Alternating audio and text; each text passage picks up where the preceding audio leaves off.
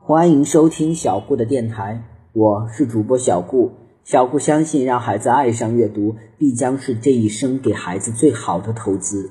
小顾的个人微信号是微微歌勿顾摩安曼。今天小顾要讲的故事是大灰狼罗克的故事，校服里的秘密。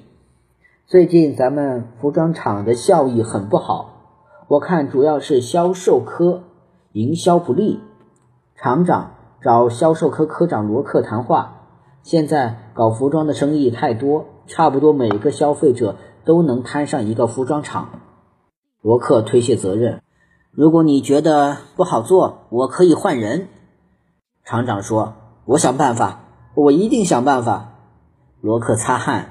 从厂长办公室出来，罗克两腿发软，他不想失去销售科长的职位。罗克冥思苦想，怎样才能将服装穿到消费者身上？晚上，罗克心事重重。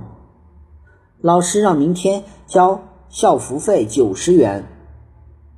儿子对妈妈说：“校服。”罗克突然看见了“柳暗花明又一村”。给学校做校服，本小有利无风险。现在的学校几乎都要求学生穿校服，这是多大的生意！罗克喜不自禁。第二天，罗克先从儿子的学校下手。罗克对校长说明了来意后，校长说该校已经有合作厂家了，我们的价格低，质量好。罗克拿样品给校长看，校长表示不感兴趣。罗克这才意识到服装厂。在学校这个市场的竞争也同样白热化。罗克决定背水一战。晚上，罗克要求儿子打听校长的住址。干什么？儿子感到新鲜。爸爸有用。罗克不说。拿到校长的住址后，罗克登门拜访。你很辛苦，管理一个学校，这是我的一点心意。罗克给校长一千元。您这是？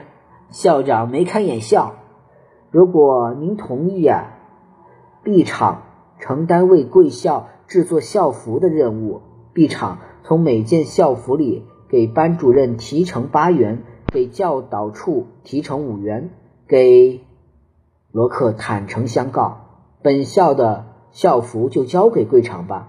我看得出贵厂热心于教育事业，有眼光。校长同意了。罗克离开校长家，就给厂长打电话报喜。罗克用同样的方法，又同数十所学校建立了合作校服的业务。罗克所在的服装厂生意兴隆，蒸蒸日上。罗克升任副厂长。半年后，罗克以行贿罪被捕。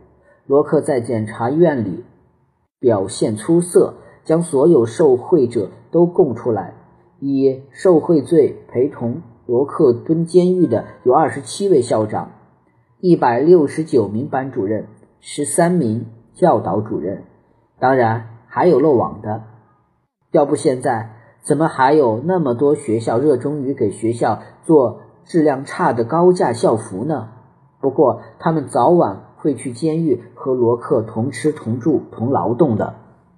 大灰狼罗克的这个故事就到这里结束了。希望大家能继续收听小顾讲的故事，谢谢大家的收听了。